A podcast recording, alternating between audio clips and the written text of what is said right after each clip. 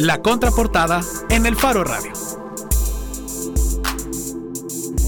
Estamos de, de regreso en el Faro Radio para una contraportada cultural y eh, estamos ahora con Roberto Salomón. Hola, buenas tardes. Y se nos une en, en- en- en esta, en esta contraportada, bueno, Roberto Salomón, director artístico del Teatro Luis Poma, y se nos une en esta contraportada como coentrevistadora María Luz Noches. Hola, Malu. Hola, qué bueno estar por aquí de regreso. Sí, cabal, después de una temporada bien política que tuvimos en la radio. Sí, ah, Demasiado. No, sí hay que hablar de todo eso ahora, ¿verdad? bueno, ahora más que nunca quizás. Pero bueno, estamos acá porque ah, vamos a hablar de la temporada 2019 del teatro Así es. Luis Poma. Y eh, uno de los que, bueno, primero que queremos saber es qué hay en esta temporada. Hay que hablar de política, decía. Vamos a hablar de, política en la temporada del 2019 del Poma. Vamos a hablar de política. Siempre se habla de política, ¿no? El teatro es esencialmente social y político.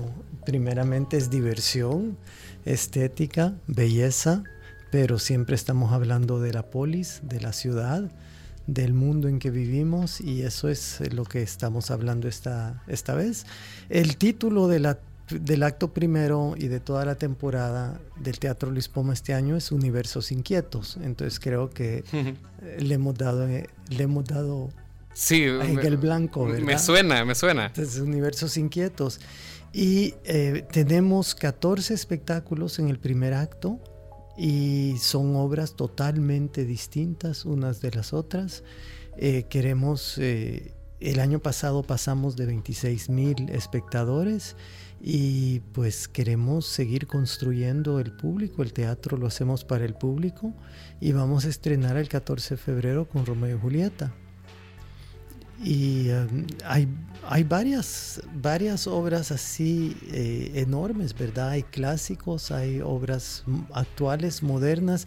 Yo les invito a que entren a nuestro sitio web, a teatroluispoma.com, y ahí está la cartelera del teatro. Eh, la segunda obra va a ser una obra de que se estrenó el año pasado, de una obra hecha por una madre y su hija una obra de Laia Rivera Cañengues y de Nora Cañengues y se llama Querencias. Creencias.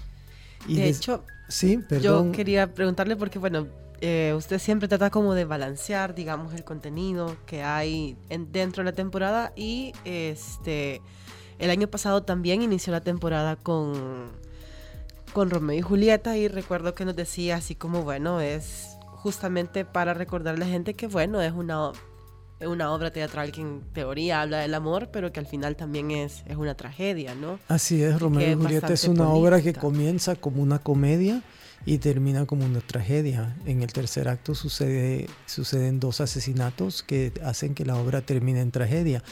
Pero la grandeza de esta obra es que, bueno, primero que es una de las 27 obras grandiosas de William Shakespeare y esta vez la estamos haciendo en una, en una traducción mía, así como en el año pasado. Es una adaptación que hice de la obra y una traducción que por cierto está publicada por Índole Editores y se puede conseguir en librerías ahora y estará a la venta en el teatro. Y es una obra que yo he adaptado precisamente para El Salvador.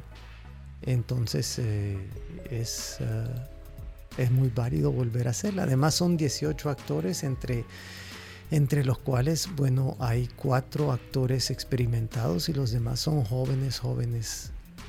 También, bueno, eh, estaba viendo la cartelera y bueno, más allá de esta que nos mencionaba de querencias, que habla además como de, de dos personas dentro de la familia que se encuentran, digamos...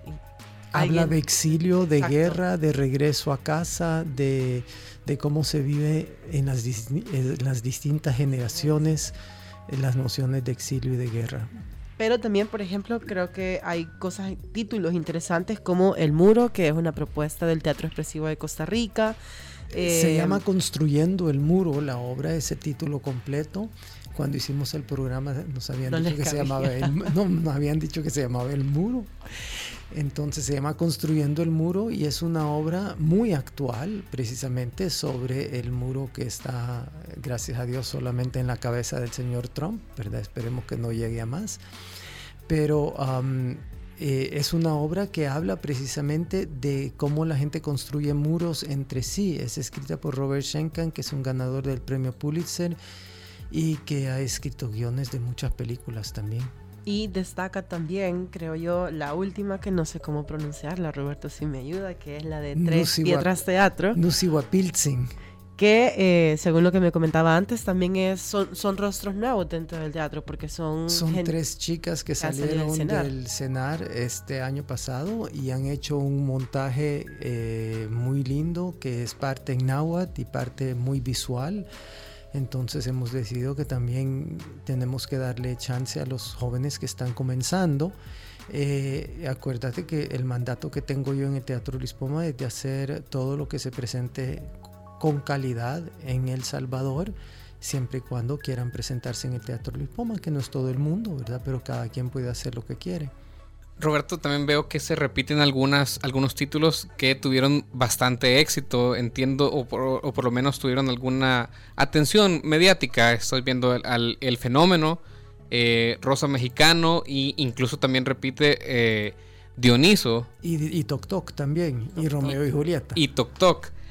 Ahora, eh, también está el Bolero de Cristal, que no estuvo también en la temporada pasada. El Bolero de Cristal va por, tercera, va por tercera temporada. El Bolero de Cristal es un teatro cabaret que va evolucionando cada año. Primero hay cambios de, de elenco y tengo entendido que este año hay bastante cambio de elenco.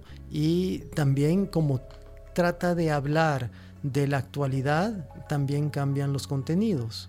Ajá. Dioniso es un proyecto de 10 jóvenes que, nos parece terriblemente fuerte.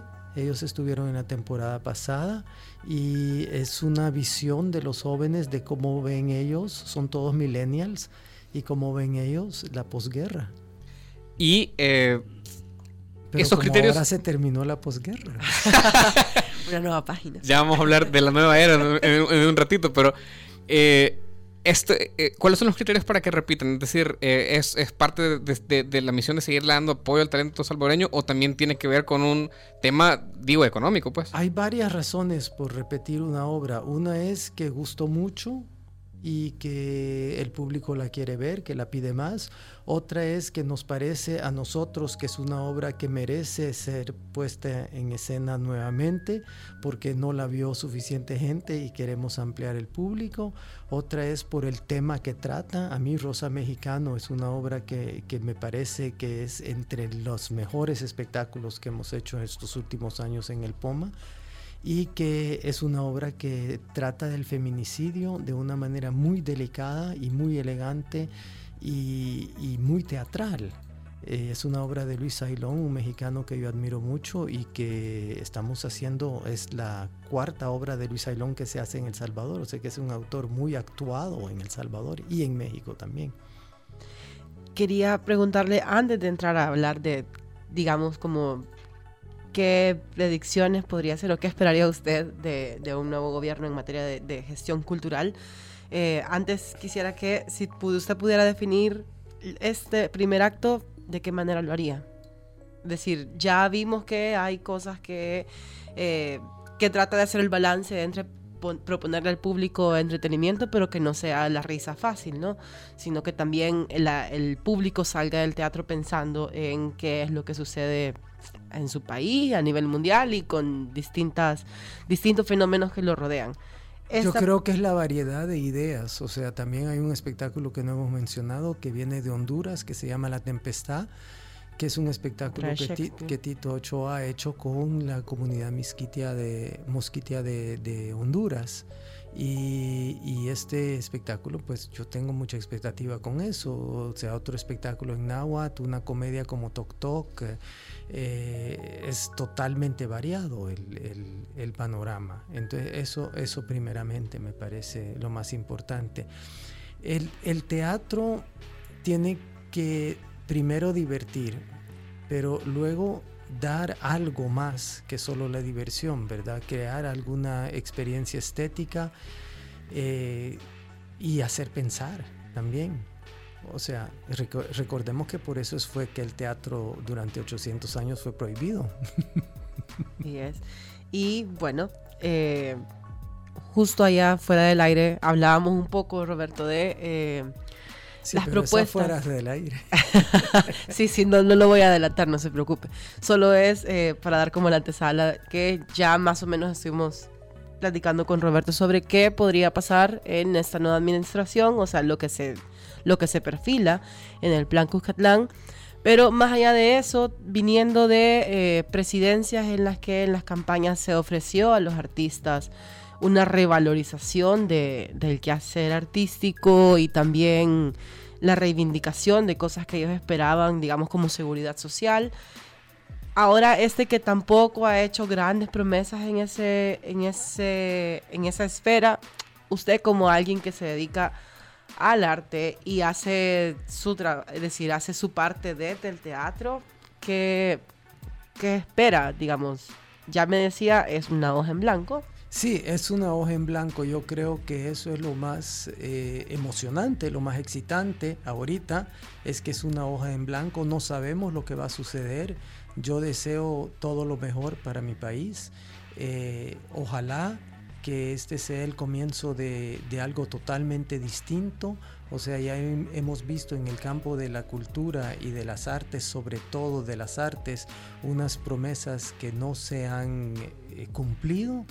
Entonces, eh, pues eh, más que promesas, yo quisiera ver acciones, ¿verdad? ¿Y qué tipo de acciones en específico?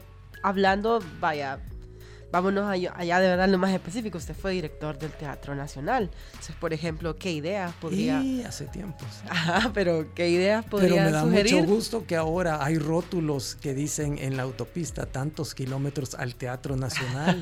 o sea, Nayib Bukele hizo su, su, su triunfo, lo hizo frente al Teatro Nacional.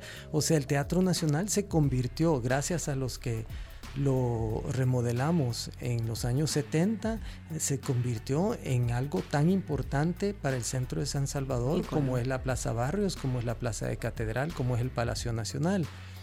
Yo qué es lo que quisiera ver? Yo quisiera ver un teatro nacional que funcione así como funciona el Teatro Luis Poma. La gente a veces me dice, ay, pero si abren otros teatros, ¿qué va a hacer usted? Yo ponerme alegre, porque yo entre más teatros haya, mejor, ¿verdad? Yo lo que quisiera ver también es que el Palacio Nacional se convierta en un símbolo del arte y de la cultura. Eh, quisiera ver, eh, quisiera ver de nuevo el mural en catedral, pero eso no lo voy a ver. Pero eso quizás no depende del presidente. Eh, y a nivel de formación artística, porque también es un área en la que usted ha Sí. participado. Bueno, no hay formación artística sistemática en materia de teatro desde que se cerró el bachillerato en artes. Hay, hay, hay ah, diplomas y cursos que se dan en distintas universidades. Sigo creyendo que... Técnico ahora, la sigo creyendo que la base para los actores sigue siendo los teatros universitarios, ese es el vivero, de ahí salen, están saliendo los actores, pero se necesita definitivamente un, un sistema, una educación sistemática de, de las artes, así como lo hay, lo hay en música, lo hay en danza, lo hay en las artes plásticas, bueno, en las artes plásticas menos, ¿verdad? se podría decir, pero, pero en teatro no hay una educación sistemática. ¿Cuál sería una gestión cultural exitosa de un gobierno? Ya terminamos la campaña, entonces no tenemos que hablar de promesas irrealizables, sino un, un mínimo esperable para decir, vaya, este gobierno cumplió en el área cultural.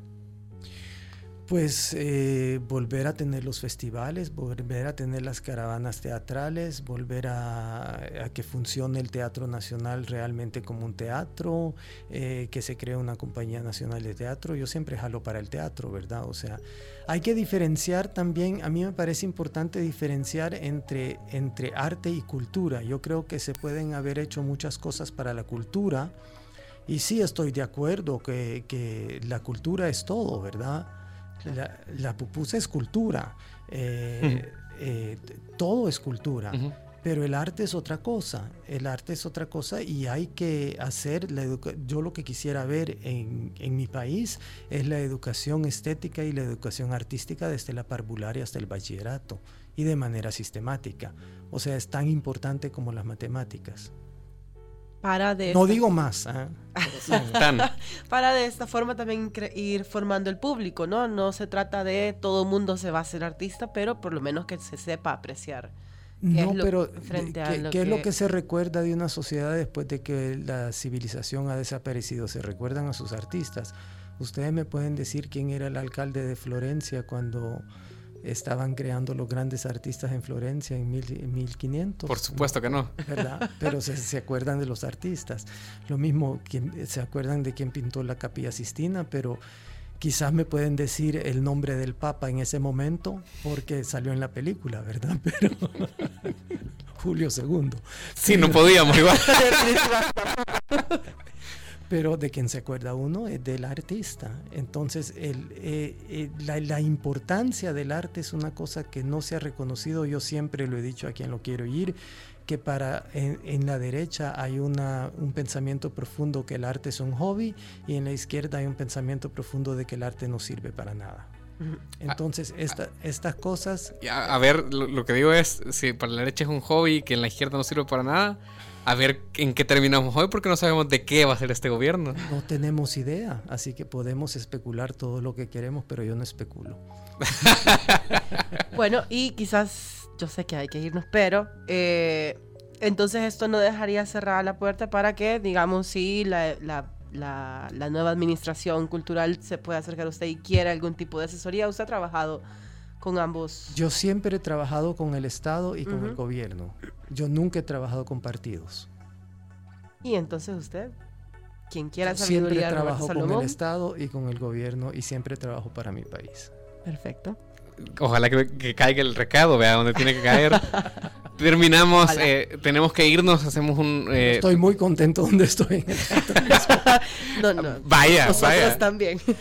vaya, eh, muchas gracias Roberto por acompañarnos siempre para hablar de teatro y lo que va a haber en el POMA en los próximos meses. No cubrimos todos los espectáculos, pero los invito a entrar a nuestro sitio web, sí. y ahí pueden ver toda la temporada. Aquí he estado explorando yo, de hecho, toda la temporada, todas las... Eh, no mencionamos, por ejemplo, La Tempestad o Cleopatra, que también es parte, y los festivales, el Festival de Comedia y el FestiClown, que también son parte de esta temporada. Nos vamos con una canción inspirada en un tuit de la diputada Felisa Cristales, y esto es... Los dinosaurios de Charlie García. Adiós. Adiós.